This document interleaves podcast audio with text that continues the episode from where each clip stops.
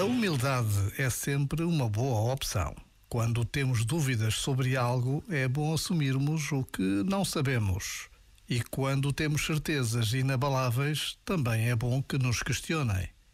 Quando falhamos e nos sentimos derrotados, a humildade ajuda-nos a acertar o passo, a recomeçar.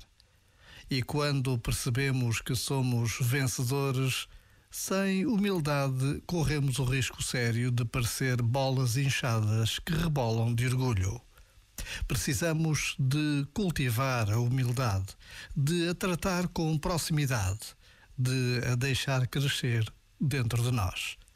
Nesta certeza de que não estamos sós. Deus está conosco. Já agora, vale a pena pensar nisto. Este momento está disponível em podcast no site e na app.